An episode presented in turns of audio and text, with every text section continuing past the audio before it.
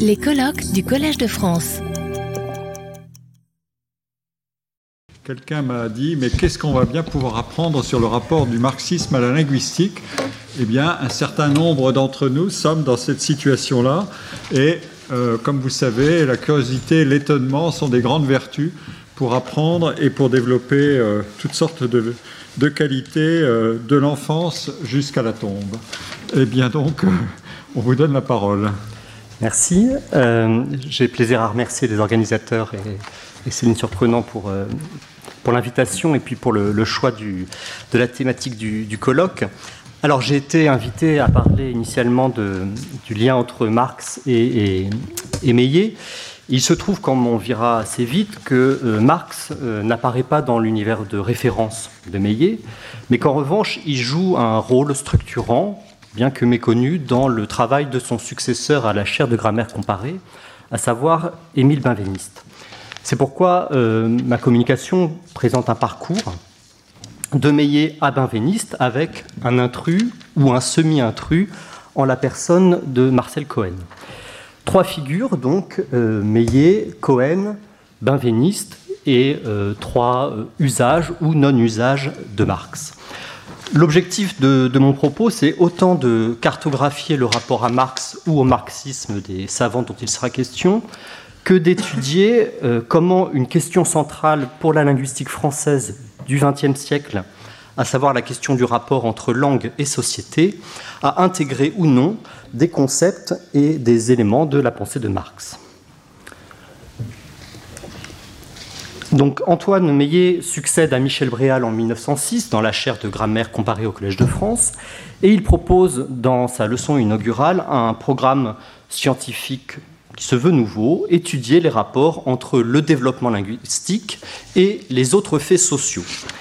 Avec ce programme, euh, Meillet reprend la thèse défendue par ses maîtres, Bréal et surtout Saussure, face au naturalisme linguistique de la fin du, XIXe siècle, celle du caractère social de la langue. Et il soumet cette évidence euh, devenue triviale à l'époque à un cadre théorique capable d'analyser ce caractère social celui de la sociologie durkheimienne. La leçon inaugurale de, 1906 intervient en effet après euh, une dizaine d'années de collaboration de Meillet avec euh, l'école de l'année sociologique, où il crée une rubrique, le langage, et où surtout il publie un article programmatique qui définit la langue comme fait social au sens de Durkheim. Meillet prône une collaboration euh, étroite entre linguistique et sociologie, mais il maintient l'autonomie de l'étude de la langue. Faits sociaux et faits linguistiques sont envisagés chez lui dans un rapport d'extériorité et selon un point de vue qui est exclusivement historique. Il s'agit d'étudier l'influence des faits sociaux sur les faits linguistiques et l'inverse est euh, à peine envisagé. Les catégories grammaticales sont mises en correspondance avec ce que Meillet appelle des conceptions sociales ou culturelles sur le long terme dans une recherche sur les causalités du changement linguistique. L'objectif de Meillet, c'est de déterminer à quelle structure sociale répond une structure linguistique donnée et comment, d'une manière générale, les changements de structure sociale se traduisent par des, des changements de structure linguistique. Cette euh, orientation sociologique donnée à la linguistique historique prend surtout la forme chez lui de grands articles programmatiques et les faits euh, principaux étudiés dans ce cadre sont de trois ordres. D'abord le changement lexical, sous l'effet des, causes externes, comment les, les, mots changent de sens, c'est le titre d'un article célèbre de Meillet, et surtout comment la modification des structures sociales affecte les références lexicales. Deuxième perspective, on trouve chez Millet quelques explications socio-historiques de certains changements grammaticaux. Les exemples classiques qu'il étudie, ce sont euh, le, genre grammatical des langues modernes, masculin, féminin, neutre, qui reflèterait des conceptions collectives explicables par les structures des sociétés anciennes. Ou encore la disparition du duel dans la plupart des langues indo-européennes modernes, qui est analysée comme un effet des progrès de la civilisation. Enfin, on trouve euh, chez Meillet des observations sur l'action que les groupes sociaux ont sur une langue donnée, en particulier sur son vocabulaire. Alors, par groupes sociaux, euh, Meillet entend tout ensemble d'individus qui a, à quelque point de vue que ce soit, des relations sociales à l'intérieur d'une société. Il désigne ainsi des groupes professionnels, avec la problématique des argots qui est importante à l'époque, mais aussi des distinctions d'âge, de genre, et même s'il utilise rarement le terme, de classe sociale. Meillet ajoute ainsi à la distinction des dialectes, qui est fondée sur des critères géographiques ou spatiaux, la distinction en ce qu'il appelle des parlers, qui est fondée sur des critères principalement sociaux. On trouve donc chez lui, même si c'est de façon assez rudimentaire, une prise en compte de phénomènes de ce qu'on appelle aujourd'hui la variation sociolinguistique. On perçoit donc aisément combien ce programme de recherche, qui met l'accent sur le déterminisme social du changement linguistique, pouvait rencontrer la pensée de Marx. Or, euh, chez Meillet, la rencontre ne se fait pas. On ne trouve ni dans ses manuscrits ni dans ses écrits aucune mention du philosophe, ni trace de sa pensée qui pourrait nous donner un indice qu'il l'ait lu. mon avis, deux facteurs de deux ordres peuvent expliquer que la rencontre ne soit pas faite. Le premier, c'est un facteur d'ordre épistémologique qui peut s'expliquer par le ralliement euh, à Durkheim. Euh, Meillet se fait le héros d'une linguistique qu'il dit sociologique, mais ce programme repose sur une conception du social qui est particulièrement désincarnée. Chez Meillet, la société est appréhendée de façon monolithique, à grande échelle et sur une très longue durée, et la variation est décrite de façon sommaire, à partir de groupes sociaux qui sont présupposés à l'analyse, mais qui ne sont pas construits par euh, une étude empirique. Et donc son programme de recherche, d'une certaine manière, n'a pas besoin de s'encombrer d'une théorie explicative du changement social. Et le second facteur, il est, à mon avis, d'ordre plus personnel ou politique. Sur le plan euh, personnel, euh, Meillet professe des, idées libérales, il est, il est dreyfusard, laïcard, antinationaliste. Il se réjouit euh, de la chute du tsarisme, mais il ne témoigne aucune sympathie pour la révolution russe. Cependant, comme il compte parmi les meilleurs slavistes de son temps, il, suit avec, attention l'évolution de la science euh, linguistique en Union soviétique. Et Meillet ne rechigne pas à intervenir euh, en tant qu'expert dans les problèmes linguistiques, notamment sur les questions du lien entre langue et nationalité euh, dans l'Europe d'après-guerre. Il fait partie des, des groupes d'experts, mais il professe un farouche apolitisme dans le domaine linguistique. Et cette répulsion à mêler des considérations politiques ou nationalistes au travail linguistique est particulièrement visible dans le compte-rendu qu'il fait du travail de, Nicolas Marr. Nicolas Marr, c'est un linguiste russe, spécialiste des, langues du Caucase, qui, euh, au mi-temps euh, des années 20, donne une coloration marxiste à ses travaux. Et voici la réception qu'il en fait dans euh, le bulletin de la Société linguistique de Paris. La théorie japhétique de M. Marr s'est grossie avec le temps d'un élément déplaisant. Des préoccupations d'ordre politique y sont mises en évidence de manière voyante. On n'a pas à s'occuper de ce que pensent les savants en manière politique, mais la science est hors de la politique et quiconque y mêle de la politique ou du nationalisme commet une faute impardonnable, quelles que soient les circonstances. Et quelques années plus tard, la condamnation euh, des théories de Marr est encore plus franche, puisqu'il est qualifié de mélange singulier de propagande soviétique et d'affirmation linguistique que par politesse on qualifiera simplement d'aventureuse. La rencontre entre le marxisme et la linguistique sociologique prônée par Meillet ne se fait donc pas chez lui, mais dans la génération de ses élèves, dont plusieurs ont euh, des engagements communistes. Et parmi eux, l'un de ses plus proches disciples, Marcel Cohen, qui cherche précisément à faire converger le programme de recherche de Meillet avec le marxisme, considéré comme une méthode scientifique, une idée qui, écrit-il, n'avait pas effleuré l'esprit de son maître. Alors, si je vais consacrer euh, un temps à, Marcel Cohen, dans ce panorama sur le rôle de Marx dans la linguistique au Collège de France, c'est qu'il y a été un candidat malheureux à trois reprises, en 1929, 1931 et 1932, Alfred Loisy et Antoine Meillet proposent de transformer des chaires vacantes en chaires de linguistique chamito-sémitique avec Cohen pour candidat. Les, trois propositions se, soldent par un échec et la tentative qui, remporte le plus de succès, c'est la, proposition de, 1931 où euh, elle s'incline à deux voix 18 contre 20, face à la proposition de reconduction de la chaire de civilisation romaine. Le Collège de France s'est ainsi privé d'un spécialiste de linguistique sémitique et d'un pionnier des enquêtes ethnolinguistiques, mais aussi d'un militant actif du Parti communiste, encarté à la CFIO dès sa création, qui rejoint la Troisième Internationale au Congrès de Tours et qui a une activité syndicale soutenue. Donc un communiste de plus dans le collège euh, virtuel. Alors, dans les programmes, dans les arguments échangés au moment des discussions de chair, tels qu'on peut les, voir dans les archives du Collège de France, l'engagement politique du, du candidat n'est pas explicitement évoqué. Il y est plutôt question de la défense de la tradition classique, le rapport pour le maintien de la chaire de civilisation romaine oppose ainsi les quatre malheureuses chaires classiques aux huit chaires que l'Orient et l'Extrême-Orient se partagent dans l'institution. Le contexte euh, politique n'est toutefois pas absent, puisque euh, le défenseur des études latines souligne, je le cite, que le moment serait peut-être assez mal choisi pour des Français de se détourner d'un héritage que d'autres latins revendiquent si fièrement, si bruyamment, et se montrent disposés à s'accaparer. Après euh, ses échecs au Collège de France, hasard ou causalité, Cohen fait converger ses activités économiques, euh, académiques pardon, et son activité politique qu'il tenait euh, jusqu'ici séparées.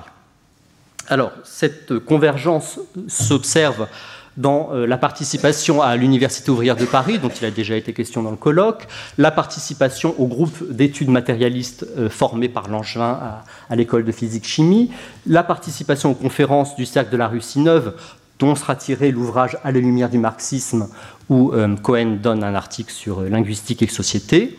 Et après-guerre, Cohen joue le rôle de linguiste officiel du PCF avec euh, de, nombreuses publications aux éditions sociales, et en particulier, je vous ai mis sur la diaporama, celle dont l'orientation euh, marxiste est la plus marquée. Alors, les textes théoriques de Cohen tentent une synthèse entre la linguistique historique de Meillet, certains acquis de la linguistique structurale, la phonologie, et le marxisme envisagé comme une méthode scientifique.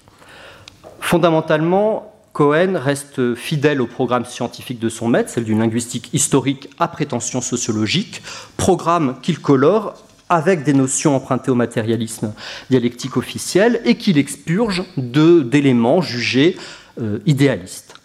Ainsi en va-t-il par exemple de la définition de la langue et du langage. Dans la lignée de ses prédécesseurs, il définit la langue comme une institution sociale ou un instrument social au service de la communication, fait classique, mais il parle aussi, et là c'est plus original, de la langue comme d'un outil, d'une technique du corps qui serait assituée dans la série des grandes inventions humaines. Une thématique matérialiste qu'on trouve aussi dans son travail sur l'écriture. Toujours dans la lignée de Meillet, Cohen situe la linguistique parmi les sciences sociales et, souligne qu'elle est étroitement associée à la sociologie. Cependant, toute référence à Durkheim est bannie en raison de son point de vue idéaliste.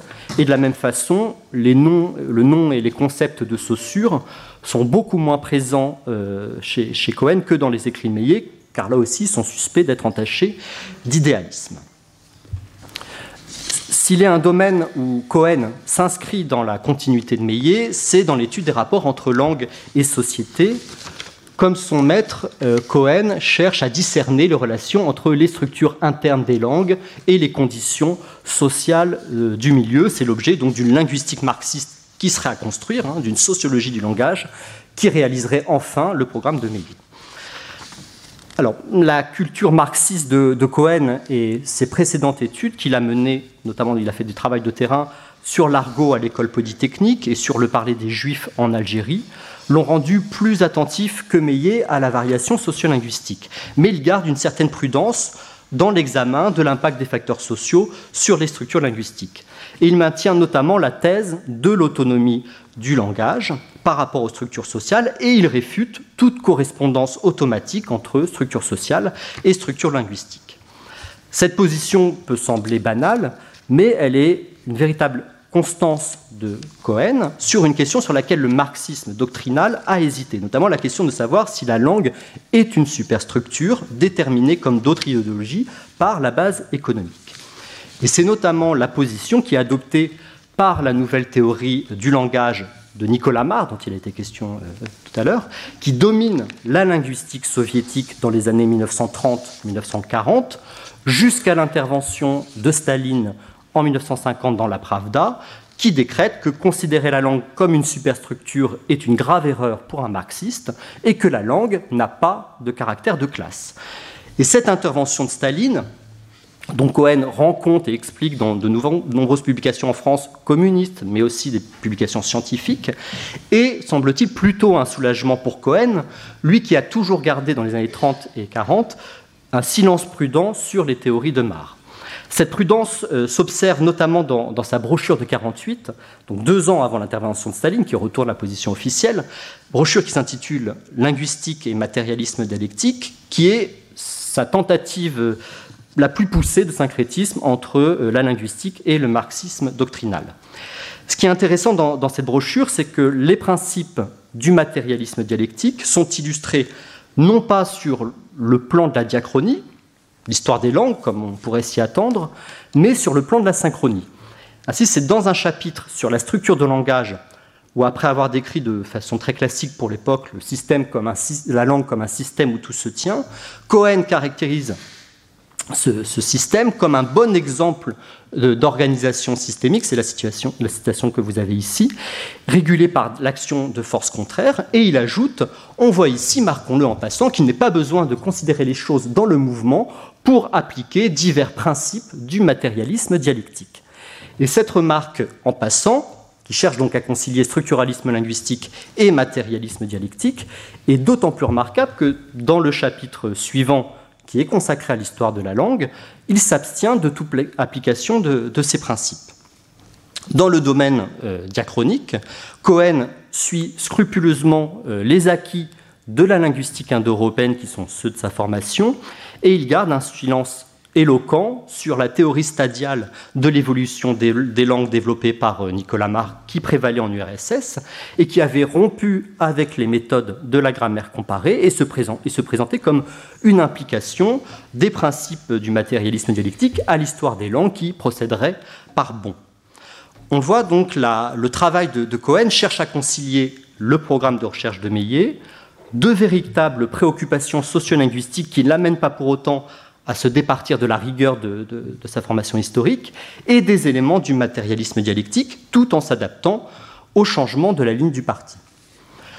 Ce travail euh, ne trouve cependant pas grâce aux yeux du successeur de Meillet au Collège de France, Émile Benveniste, comme on peut le voir dans le compte-rendu très sévère qu'il fait de, euh, de, Pour une sociologie des langages. Alors la citation est longue, mais elle vaut la peine d'être lue. Pour traiter de ces rapports hein, donc entre la langue et la société, il faut une théorie de la langue, il faut une théorie de la société. La théorie linguistique suivie dans ce livre est celle de Meillet, qui est fréquemment citée et dont l'inspiration se reconnaît à chaque page. Mais Meillet s'appuyait sur une sociologie organisée, celle de Durkheim. Son mérite a été de définir avec rigueur les notions linguistiques dans les cadres de la doctrine durkheimienne. Aujourd'hui, 50 ans après, M. Cohen s'en tient à la doctrine linguistique de Meillet, mais il ne mentionne plus le nom de Cohen. Qu'est-ce donc pour lui la société? La sociologie qu'il utilise semble assez peu caractérisée doctrinalement, malgré de références fréquentes à Staline. Elle n'a rien de spécifiquement marxiste. Il aurait pu se demander si l'analyse même du langage ne jetterait pas quelques lumières sur le fondement de la société, s'il n'y aurait pas quelque chose de commun entre le symbolisme linguistique et le symbolisme social. Ensuite, il reproche de ne pas utiliser Saussure et il conclut Je crains que par là, il se soit privé du moyen de renouveler quelque peu des thèmes bien conventionnels. La charge est rude et elle tient en deux points. Benveniste reproche à Cohen d'une part de rester attaché à un programme de recherche daté, celui de Meillet dont il écrit par ailleurs qu'il n'a jamais donné les résultats escomptés, et d'autre part de proposer des analyses qui n'ont rien de spécifiquement marxiste. Surtout, euh, Benveniste suggère un renversement de perspective. Il propose d'étudier non plus l'action qu'a le fonctionnement, euh, qu'a la société sur la langue, mais l'effet qu'a le symbolisme linguistique sur la société. Et c'est précisément ce programme, ou ce renversement de perspective, qu'il met en œuvre une dizaine d'années plus tard. J'en viens donc au troisième protagoniste de cette histoire, Émile Benveniste, qui n'a pas d'appartenance partisane connue, mais dont le parcours témoigne d'acquaintances marxistes avérées, discrètes, mais continues. On en trouve des témoignages aux deux euh, extrémités de son, itinéraire. En 1925, tout jeune étudiant, il a 23 ans, il co-signe trois textes dans l'humanité contre la guerre du Rif, et en particulier, pour lequel il sera d'ailleurs mobilisé, et en particulier ce tract surréaliste, La Révolution d'abord et toujours. Et à la fin de sa carrière, la sympathie marquée pour le mouvement de mai 68, hein, une expérience passionnante, dit-il à Jacobson dans une lettre, et dans la foulée des événements de mai, Benveniste sort de sa réserve et donne des entretiens dans la presse de gauche, et en particulier dans les lettres françaises. Vous avez la fin de l'entretien qui est suffisamment explicite. Hein. il se réjouit que l'époque favorise ces prises de conscience du fait même que tant de valeurs acceptées se trouvent remises en question et jusque au système de production. Entre les deux dates, 25-68, on ne trouve de la part de Baveniste aucune prise de position publique sur des domaines politiques. Il semble qu'après l'engagement anticolonial de, sa jeunesse, euh, qui lui a vraisemblablement valu des, ennuis euh, pendant son service militaire, il ait gardé une prudente réserve sur ses, convictions politiques, même si euh, Jean-Claude Milner se souvient qu'à la fin des années 50, Benveniste passait, je le cite, pour très à gauche, et il ajoute dans le langage du temps, cela voulait dire membre du PCF ou proche du PCF. Qu'en est-il maintenant de, dans son œuvre scientifique? Est-ce qu'on trouve des, traces de ce marxisme discret, mais semble-t-il constant? Avant 68, euh, les traces sont rares. Il faut dire que le, travail de Benveniste ne s'y prête guère. Il a produit une œuvre austère, spécialisée dans les études iraniennes et la linguistique indo-européenne, Quant à ses écrits euh, de linguistique générale, où pourtant il ne réchigne pas à, citer les philosophes, il est certainement le linguiste qui a la, culture philosophique la plus, solide, le nom et les concepts de Marx n'apparaissent pas avant 68. Avant cette date, les indices, ce sont plutôt la forme d'allusion, de clin d'œil adressés à qui veut les lire, et en particulier dans ses premières publications des années 30. Parmi ces premières publications, on trouve par exemple deux articles sur les classes sociales dans la tradition indo-iranienne, alors qui font écho aux recherches contemporaines de Dumézil, mais on sait aussi que la structure de la société indienne, où Benveniste a vécu, est un problème classique de l'analyse marxiste. Ou encore, aussi ça a l'air assez innocent, deux étymologies parues dans la revue des études latines, après celle de l'esclave, Serrous, en 1932, celle de Libère, dont la signification, montre Benveniste, n'est pas celle de l'homme libre, mais celle de l'homme de naissance légitime. Et donc l'opposition entre Servus et Libère est originellement une opposition de conditions sociales sur laquelle se serait greffée par, après coup une euh, signification d'ordre juridique. Et au cas où la référence euh, à la dialectique du maître et de l'esclave ne serait pas suffisamment claire, l'article commence en ces termes comme par, une fatalité dialectique, la discussion à laquelle nous avons soumis le nom du latin l'esclave servus remet en jeu l'origine et le sens propre de l'adjectif libère. Les deux problèmes sont liés de telle manière que la solution donnée au premier détermine la position du second. Il faut noter que le terme dialectique, qui revient beaucoup dans les textes de Benveniste des années 30-40, n'a pas la banalité qu'il a aujourd'hui. Il est surtout employé dans les textes des philosophes et dans les textes politiques et marxisants. Et quand euh, Benveniste écrit ces lignes, la phénoménologie de l'esprit n'est pas traduite en français, et c'est d'ailleurs par une citation en allemand de Hegel, de la phénoménologie de l'esprit, que se conclut l'introduction de sa thèse en 1935, Origine de la formation des noms en indo-européen. Or, citer Hegel dans le texte, euh, dans un ouvrage de grammaire comparée, ce n'est pas une pratique fréquente, ni à l'époque, ni aujourd'hui. Un éguélo-marxisme diffus, donc, où se rencontrent des échos directs de Kojève, qui devient bien plus explicite après 68. Euh, Voici par exemple ce que Benveniste répond à Pierre Dex dans les Lettres françaises à une question sur la linguistique comme science pilote. Alors, il parle de, de réseaux complexes dans l'acquisition de langage. Ces réseaux se retrouveraient à un niveau profond dans les grandes démarches intellectuelles, dans la structure des mathématiques, dans les relations qui sont au fondement de la société, je pense que certains des concepts marxistes pourraient à leur tour entrer peu à peu, une fois dûment élaborés, dans le cercle de notions articulées par les mêmes rapports de base dont la langue offre l'image la plus aisément analysable. Mais j'ai tort de parler de tout cela comme de théories déjà exposées qu'il n'y aurait qu'à chercher dans un livre, alors que ce sont des choses auxquelles je réfléchis, mais qui sont encore en cours d'élaboration. Cette réflexion en cours d'élaboration donne ses fruits dans les mois qui suivent avec deux parutions. L'article Structure de la langue et structure de la société, écrit pour un colloque en octobre 68 à Milan, et Le vocabulaire des institutions européennes, qui paraît en 69, mais qui est l'organisation de la matière de séries de cours données au Collège de France à la fin des années 40 et au début des années 50. Ces deux travaux se font directement écho, à tel point que l'on peut considérer structure de la langue et structure de la société comme un discours de la méthode du vocabulaire des institutions indo-européennes. Le problème qu'aborde structure de la langue, structure de la société, sur lequel je vais m'arrêter, est celui du rapport entre langue et société, problème ancien, on l'a vu au cœur du programme de recherche de Meillet et de Cohen, mais aussi actuel, puisque les recherches de Lévi-Strauss et l'anthropologie américaine ont renouvelé ces problématiques. L'article commence par repousser sur cette question les deux positions extrêmes, donc ça c'est assez classique.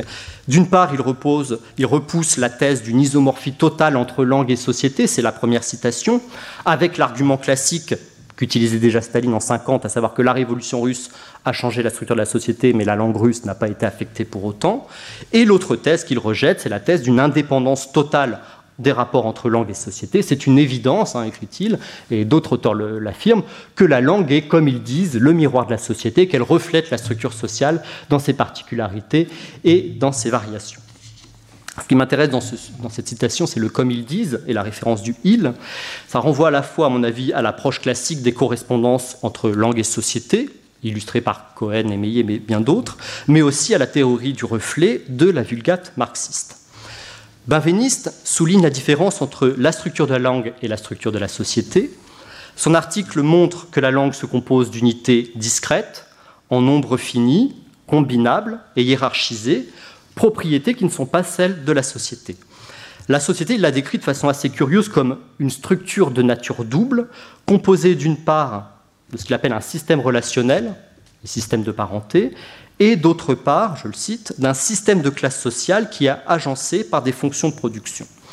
Et cette différence de structure conduit Benveniste à poser autre le problème des relations entre langue et société, en invitant à distinguer deux niveaux, le niveau historique, donc les langues historiques et les sociétés données à l'observation, et un niveau fondamental, la société comme base et condition première de l'existence des hommes, et la langue comme système.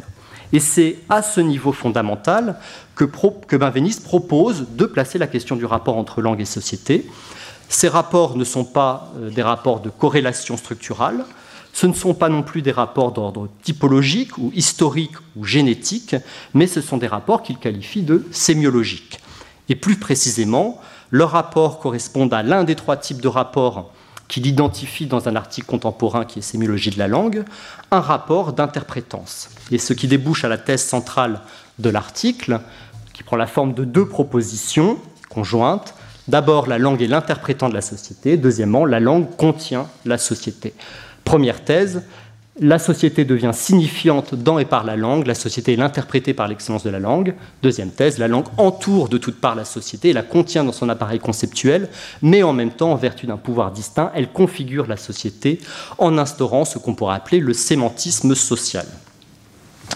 Ce renversement de, perspective, il est opéré par la, la relation d'interprétance qui renverse donc la relation d'inclusion entre langue et société traditionnelle.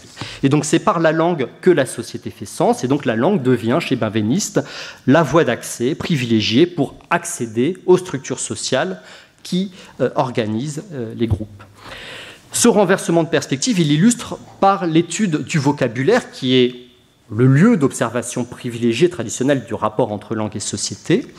Et Benveniste propose de ne plus envisager le vocabulaire par ses désignations, c'est-à-dire dans une attitude référentielle qui consiste à restituer des réalia du monde social, mais au contraire de passer par une approche structurale du lexique qui atteigne le niveau plus profond de ce qu'il appelle les significations et qui configure ce qu'il appelle ici le sémantisme social.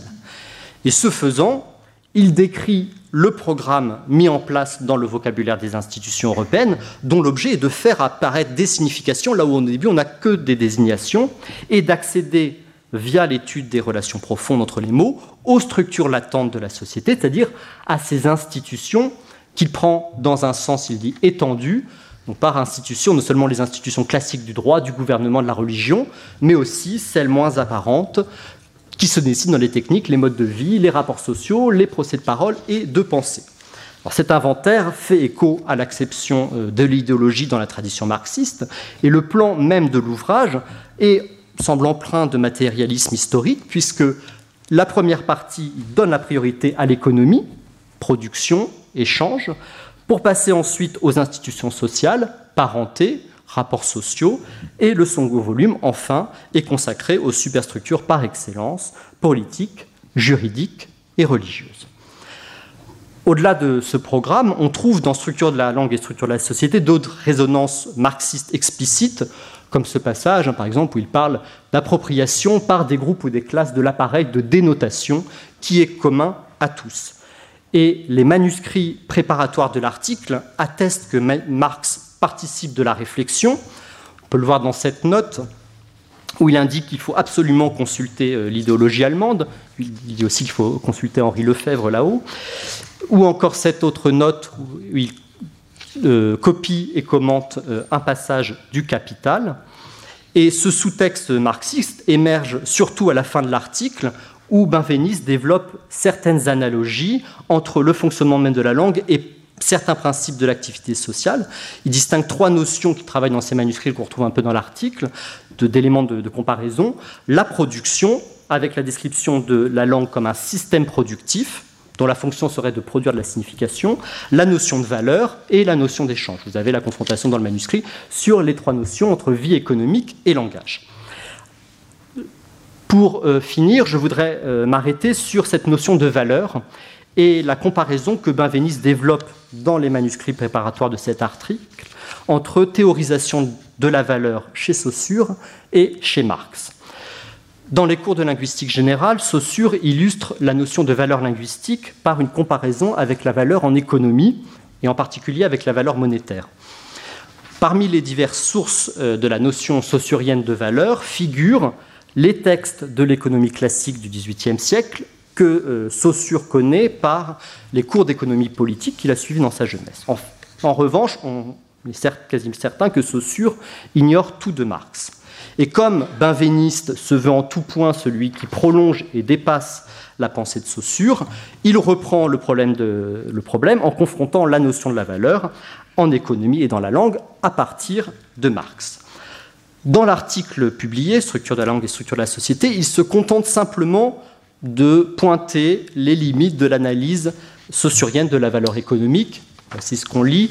Saussure avait comparé le rapport salaire-travail au rapport signifiant-signifié, parce que des deux côtés, c'est une valeur qui est en jeu, et parce que les deux membres de ce binôme sont de nature tout à fait différente et rapprochés dans une relation arbitraire je ne suis pas absolument certain que ce soit le meilleur exemple ou que le rapport salaire-prix, salaire-travail soit rigoureusement homologue à celui du signifiant signifié. Et dans l'article, il précise que le concept de valeur nécessiterait une élaboration future dont on comprend qu'elle doit se faire à la lumière de Marx. Dans les manuscrits préparatoires, on trouve des traces de cette élaboration qui n'est pas reprise dans euh, le texte publié. Et en particulier une note qui esquisse une confrontation entre des concepts de Marx et des éléments, notamment les plus célèbres, de sa propre théorie linguistique. C'est cette note sur laquelle je voudrais finir. Euh, alors il commence par distinguer le signe, signifiant et le signifié, donc qui est le concept, et ce qu'il appelle le mot, qui est l'unité sémantique, l'unité d'utilisation employée aux fins d'énonciation discursive, et c'est là que vient la comparaison, les concepts marxistes de valeur d'échange et de valeur d'usage, propres à satisfaire les besoins, correspondraient-ils à la distinction du signe en tant que valeur sémiotique et du mot en tant que composant du discours? La seconde proposition, celle qui regarde, est la note saint Ce qui est en jeu ici, c'est la distinction théorisée par Benveniste entre le sémiotique et le sémantique, le sémiotique, c'est l'ordre de la langue, qui est décomposable en signes discrets, et le sémantique, c'est ce qu'il appelle l'ordre du discours, la production du message dont le sens n'est pas réductible à la concaténation des éléments de l'énoncé. Ces deux ordres correspondent aux deux modes de signifiance que euh, Benveniste distingue, le sémiotique dont il dit qu'il doit être reconnu et le sémantique qui doit être compris. Alors j'avoue que j'ai de la peine à comprendre euh, la relation que la note cherche à établir entre l'ordre du sémiotique et euh, l'analyse de la valeur d'échange chez Marx. Autant il paraît évident que l'ordre du sémantique tel que le, conceptualise Benveniste dans ses derniers écrits est traversé par un intertexte marxien, depuis la description de l'appareil formel de l'énonciation jusqu'à la définition de la langue comme un système productif ou encore comme une grande machine sémantique. Ce qui se joue dans, les notes semble bien être l'élaboration en cours de certains concepts marxistes au service de l'étude de la langue, dont Benveniste parle dans son entretien dans les lettres françaises. On sait que cette élaboration est interrompue brutalement à la fin de l'année 69 par l'accident cérébral qui frappe Benveniste, et on ne peut pas dire que la réflexion sur le rapport entre marxisme et linguistique, qui pourtant ont été très alimenté, très nourri dans les années 70, et été poursuivi après lui sur la base qu'il pose dans ses manuscrits. Ce que je voulais montrer euh, ici, c'est combien la manière dont Baveniste pose le problème du rapport entre langue et société dans ces dernières années au Collège de France s'éclaire à la lumière de sa lecture de Marx, mais aussi à la lumière des débats avec ses dévanciers. Je vous remercie de votre attention. Retrouvez tous les contenus du Collège de France sur www.colège-2-france.fr.